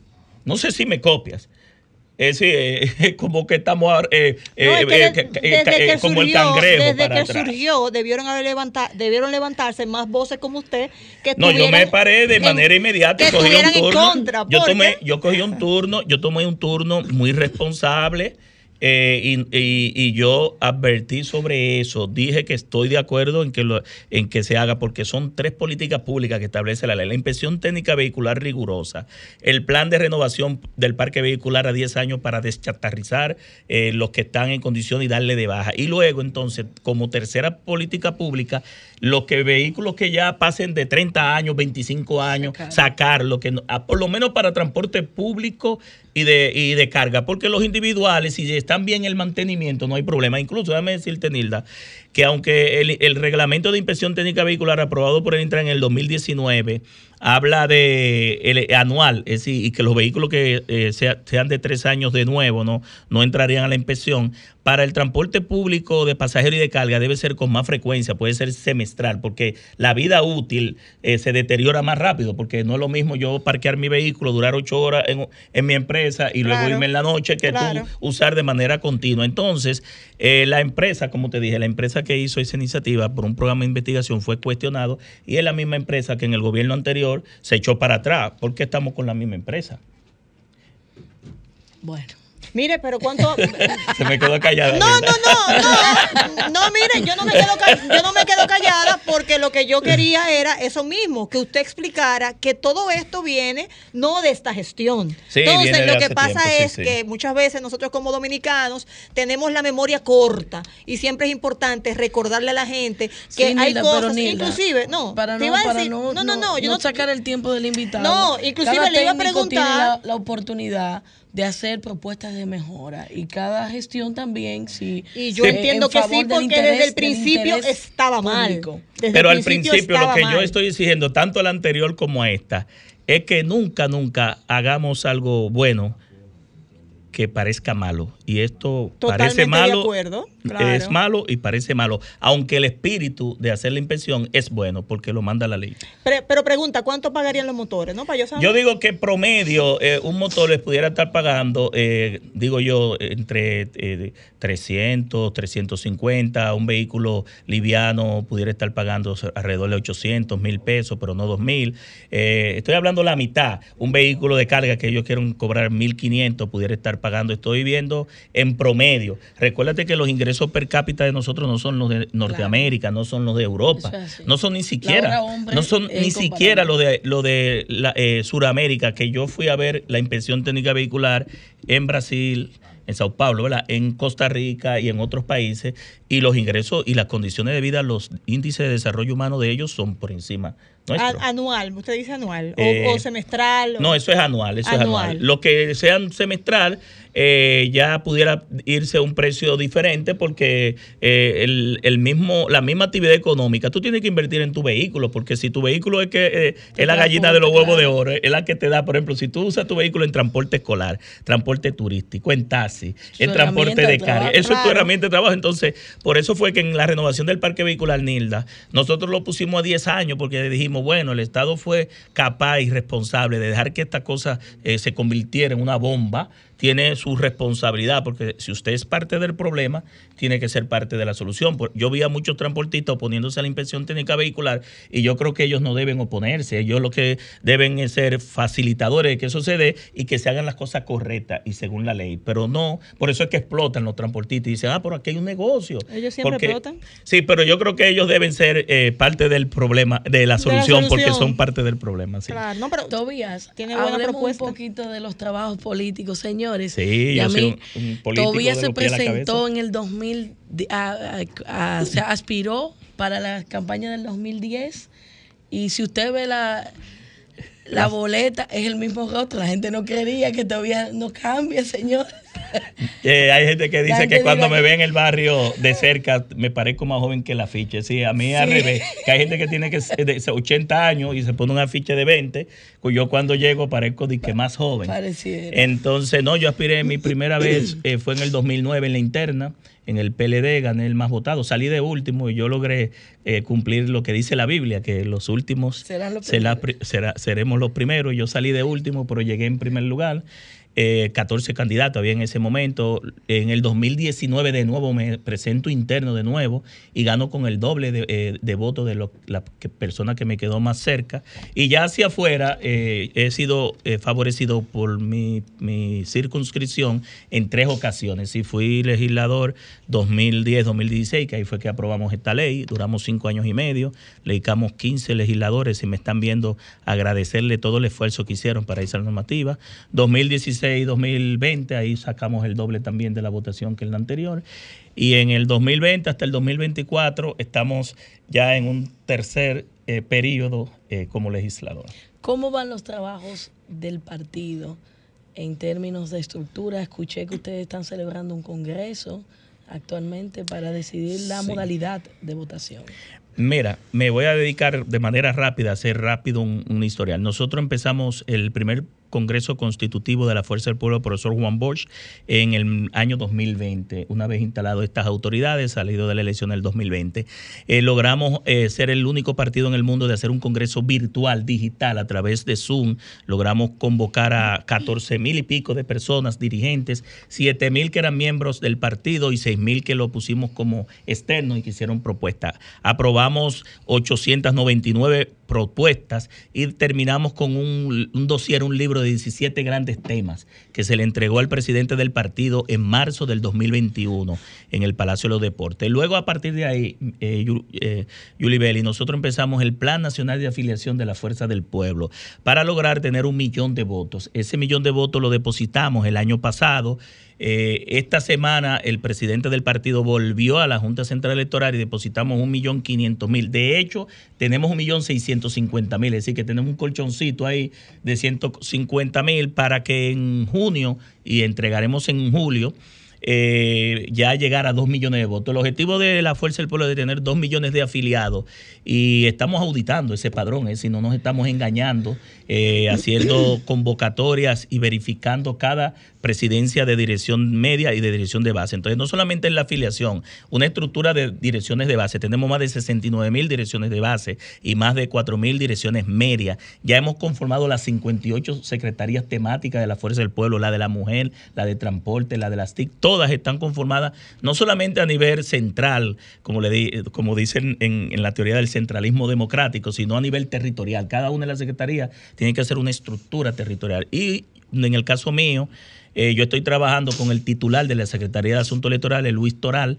eh, como director electoral, uno de los vicesecretarios nacionales encargado del distrito. Tenemos la responsabilidad casi de un millón de votantes, eh, 2.303 colegios electorales distribuidos en 242 recintos electorales y vamos bien. Yo ent entiendo que con los 2 millones de votos, Leonel rondando un 40%, porque los estudios dan que hay un empate técnico entre Luis Abinader y Leonel Fernández, nosotros pudiésemos, pudiésemos ganar en primera vuelta. No, Empresas, Ok, yo no- priva- yo- yo empresas privadas, tú sabes que los partidos no pueden. Los empresa partidos, suya, la empresa suya. los partidos no pueden. Una no- suya todavía, usted me no, no llegan, no llegan de todos los partidos, Nilda. Mira, Esa ni la buena, esa no alegró el día. Es- pero me, esta semana, esta Digo, misma- yo estoy aquí no solamente para eh, hablar de política, sino No, para alegrar el día cuida- también. cuidado Hoy es sábado. Digo, cuidado el, el día de los Yo me quiero inocentes. desahogar, Yo me quiero desahogar. Yo me quiero Esta desahogar. está buena. Yo me quiero Diga, desahogar. Marilyn. Dígame, Mario. Una es con, con la ley 248-12, como usted es diputado, que tuvimos que tragarnos, yo discutí mucho allá en el Senado, por el asunto de prohibido todo tipo de pelea, excepto la línea de gallo. Y me tuve que tragar eso porque la mayoría de diputados y senadores son galleros. Son galleros, Y tienen ahí entonces tuve que tragarme su. Y ley negocio. es tan fea que dice así: prohibido todo tipo de pelea, excepto la línea de gallo. Pero, y lo otro es con respecto a, a los AME, DGC, Intran, como lo quieran llamar. Yo estoy harta, harta de que los semáforos no lo dejen funcionar. Que esté un bendito AME o DGC o Intran, como se llame, donde hacen unos tapones kilométricos, pero kilométricos los tapones, ¿entiendes? ¿Para qué están entonces? Sin embargo, yo he contado, y se lo juro, he contado 23 motoristas pasar en rojo, 23, pase yo en rojo para que te vea, ¿entiendes? Bien, mire, eh, lo primero sobre la ley de, de- yo estoy opuesto a, lo- a los temas de la pelea de gallo, no soy gallero, al contrario, Usted no tiene- yo creo que eso ni siquiera... No, no tiene unos gallitos por ahí. Horrible. Bueno, eh, no estoy de acuerdo porque primero eso no es un deporte, porque la pregunta mía, ¿quién es que se ejercita? Yo no entiendo. Es decir, es un- el deporte de la... Y lo segundo es que eh, realmente los eh, nunca he estado con los juegos de azar, eh, nunca he jugado No tampoco. tiene, una, no tiene una banquita. No, tiene No, una- no, una y voy al tema de las bancas, ¿verdad? Eso es El, popular, eh, eso es popular eh, entre los yo diputados. recuerdo que cuando se estaba trabajando la ley de eficiencia recaudatoria, las que se dejaron fuera fueron precisamente las cooperativas y las bancas. Pero va a llegar un momento de que se le ponga coto y ya usted vio lo que está pasando a las bancas, Mm. a los tragamonedas, a, la- a los juegos de azar, porque mientras más se juega, más pobreza. No, pero imagínese, si, esto- si, esa, si esos choferes eh, tenían un peaje. en- Bueno, pero no- los usted no Venga acá, pero ¿y no se le puede preguntar a Tobías sobre esos casos? ¿De qué? De So- todo. so- sobre, todo lo- to- sobre todos estos casos marítimos que estamos viendo en la justicia. ¿Qué usted opina de eso? No, la posición... ¿Usted cree que hay una persecución? Su líder fue muy enfático. ¿Cómo los casos marítimos que no entendí? Oh, caso Son de derecho marítimo. No, no, todos los casos marítimos que tenemos. Ahorita viene un caso Nemo también, pero su, su líder, su líder fue muy, fue muy eh, enfático. El líder del país, de la sociedad. No, no, el suyo, porque él- estamos hablando de Lionel. Sí, ese mismo. Bueno, el suyo, pero eso digo. Señor no dije Abinader, yo dije Lionel. Entonces, escúchame de el nuevo. líder suyo, exactamente. Fue muy enfático con una posición. ¿Es la posición de, de ustedes como partido? ¿Es la posición de él como expresidente? No, la, la posición es la posición de la dirección política. Eso es un organismo colegiado. Ahí no se hace como se hace a- a- anteriormente, que era una sola persona, una parte de dictadura, pero es una posición prudente ante una situación que hay que esperar que los actos, eh, que se vaya desenvolvi- desenvolviendo todo el tema eh, jurídico en la justicia. Y lo que ha dicho la Fuerza del Pueblo eh, de manera muy equilibrada es que... es un partido respetuoso de la Constitución, del sistema democrático, del debido proceso, de la presunción de inocencia y que la justicia aplique, que no politicemos el tema. Y que en definitiva yo le agregaría que tengamos eh, en definitiva una una sentencia firme de lo irrevocablemente jugado, porque nosotros no podemos estar jugando a los expedientes como arma política para descartar partidos y sobre todo querer tratar con expedientes, sacar los temas que realmente, eh, y este gobierno es muy especialista en esto, en sacar temas, meter temas, eh, pero los temas que le preocupa a la gente es el hambre, aquí se está pasando mucha hambre, aquí el alto costo de la canasta básica está poniendo al dominicano hincado, aquí hay una inseguridad ciudadana, aquí hay una falta de empleo. Hay una improvisación rampante. Este gobierno llegó, como dije yo, de carambola, sin planes, sin proyectos, y eso se está viendo, han puesto el país boca abajo. Eso es lo que yo no quiero, Nilda, que se utilice una, un expedientes para sacar, pero que en definitiva, si el Ministerio Público tiene las pruebas y las evidencias, que haya sanciones y que se devuelva lo robado al Estado y ojo, porque, yo trabajé. Así, ojo, así sí es bueno, están devolviendo ojo, 30 millones. ¿Y lo no, otro? Ojo, ojo, yo trabajé en la ley de extinción de dominio. que no sea esta devolución de bienes, porque vi que también el presidente creó un fideicomiso para la recuperación de los bienes incautados, decomisados, creó un grupo de abogados para eso, que no se repartan entre personas. Es decir, de nada tiene eh, que tú extradites a una persona que colabore con la justicia, que le quite los bienes y que después la finca la tenga la esposa del fiscal, el yate lo tenga el hijo del juez. O sea, que usted, cree, usted cree, que le van a dejar a Germán, a Germán una finca. No, no, no, no. Yo trabajé en la ley de extinción de dominio. Ahora estamos trabajando, Nilda, la ley de administración y custodia de los, bienes, incautados, de los procesos de extinción de dominio. Trabajamos, pero muy, muy inteligente. Sí, fue una ley muy. Bueno, pero fue mucho, mucha presión que recibimos ahí. Ahora, el éxito es que, como dice el principio de esa ley, eh, la propiedad privada es un eh, derecho fundamental, pero los derechos fundamentales se regulan. Eh, la propiedad tiene una función social. Lo lógico es que si yo incauto, decomiso y esos bienes que no deben entrar a la Procuraduría. Yo creo que esos bienes deben entrar al Ministerio de Hacienda, porque el procurador, el Ministerio Público actuante, pudiera quitarle los bienes a uno, montarle un expediente para dárselo a otro. Entonces, los bienes, el que acusa, el que tiene el privilegio de la, de la, el monopolio de la información, no, en la primera ley que sometieron querían distribuirse los fondos, 25 para el, Ministerio Público, 25 para la justicia y, y 50. No, eso debe ir a la, a la cuenta del Tesoro y desde ahí construir hospitales, porque el que afectó y se robó un dinero, ya sea por el narcotráfico, por el lavado de activos, por un entramado criminal, por los 31 delitos que especifica la ley de extinción de dominio, que son las mismas de la ley de lavado de, activos, eh, ese dinero se, se regrese a la, a la cuenta del tesoro, como le llaman, ¿verdad? Y desde ahí se establezcan políticas públicas en beneficio. Sobre todo, en el caso de la droga, afecta mucho a la juventud desde muy temprana edad y, quema, eh, eh, quema una generación completa, si elimina una generación completa. Pero no tiene sentido que se le quiten el yate a uno para dárselo a otro. ¿Y por qué Entiendo no bajó el combustible con tanto que bajó el usted tiene que preguntarle eso a esto, que tiene una fórmula que no le ha aplicado. Eh, hay que preguntarle al ministro eh, de Industria y Comercio que tiene una formulita que no ha aplicado. Y déjeme decirle que usted tiene razón. El, el, el, barril de petróleo está por debajo de cómo empezó. Ah. Y este gobierno puso en el presupuesto del año anterior de que 35 mil millones para subsidio de combustible. En este presupuesto tienen 20 mil y ya el, el, barril está muy por debajo de lo que se tenía. Tobías, nos está quedando poco Ojalá no utilicen ese dinero como están usando el presupuesto para la reelección. Mamacita. Tobías. Pero estamos hablando de, semana. De, los casos Calamares, porque eso sí usaron para. No. No, no, no, no, no, no, no. Cualquier dinero, no importa. Yo te digo, por ejemplo, este, este gobierno, este presupuesto, el 2023, es completamente reeleccionista. Eh, no sé si tuviste que el gobierno anunció. No, hombre, eh, no, no, Tobías, no, no diga eso porque nos quedan 10 minutos y yo, yo ponerme a rebatirle eso no nos va a dar tiempo, al menos que vos, usted vuelva el próximo sábado. yo vengo con las partidas del presupuesto completo y, te la, y, te la, y, te la, rebato. Claro, 20 mil pensiones de 6 mil pesos, es una nominilla, eso no son pensiones, eso es personas que están haciendo fila ahí en la 27 de febrero, en, donde está la Dirección General de, de, de, Pensiones que pertenece a Hacienda, eh, envejecientes, que le dieron su vida por el Estado, ya sea en, la en el Seguro Social o a través de, de las instituciones del Estado centralizada y descentralizada, y le dicen, no, usted tiene que acumular 360 cotización, usted no puede ser pensionado, tiene que esperar y completar eso.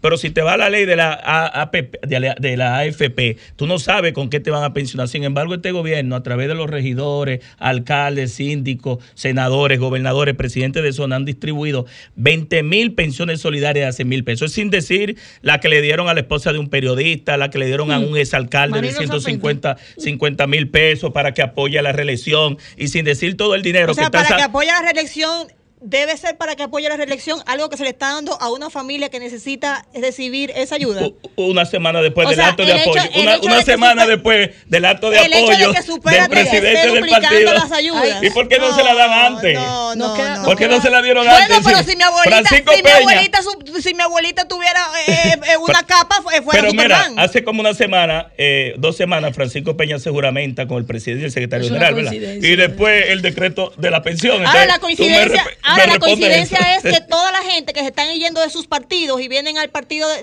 del revolucionario moderno, todas son malas. No, porque o lo todas son sobornadas, pues entonces no eran gente buena, No, según ustedes. No es sobornada, lo están Cuando convenciendo. estaban con ustedes eran buenos, ahora Lo- que se no fueron quiero- otro partido. Lo están convenciendo a través de la Liga. Municipal Dominicana y de FEDOMU. No. Más de 10 mil millones de pesos el, el presidente de manera discrecional está transfiriendo. Y déjeme decir al presidente de la República, finalmente quien se liquida y se pensiona es ese alcalde, la ciudadanía ve eso. Quien da pan a perro ajeno pierde el pan y pierde el perro. Ah, ahora son perros los que se van de los partidos. No, es una expresión. No, no me insulta, Ay, no. Dijo Tobías Crespo que los que se van son perros. que le Son cae. mejores los Y van por animalitos. pan. Tobías, esta semana precisamente, porque ya no queda un minuto y medio. Anda, Nidia, este- me, me- me interrumpió de hablar de... Esta semana, el secretario general del Partido de la Liberación Dominicana, Charlie Mariotti, en una pregunta que se le formuló en una entrevista, hablaba de que aunque todavía no es tiempo de hablar de alianzas con respecto al PLD por el proceso que vive, dijo que si se presentara la posibilidad de una boleta encabezada por Abel Martínez y Omar Fernández, ¿qué piensa Tobías Crespo sobre esas declaraciones? Y lo segundo, ¿a qué que va a aspirar Tobías en el 2024? De manera rápida, eh, yo cada, vez que escucho a mi ex colega Charlie, eh, es un personaje, ¿verdad? Uno se explota. Eh, pero realmente nosotros en la Fuerza del Pueblo estamos trabajando y estamos encabezando como principal partido de oposición de la República Dominicana.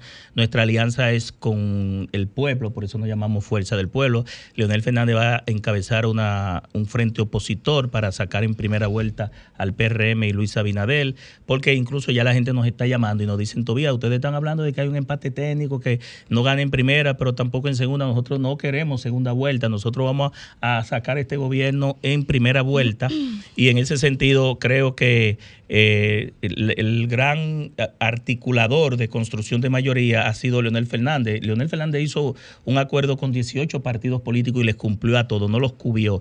Porque a veces el problema de la reelección es que si tú no logras eh, cumplir con el primer contrato, ¿verdad? Los que somos abogados aquí, el primer contrato y entonces tú no cumpliste el compromiso, ¿cómo tú me vas a pedir que renueve contrato?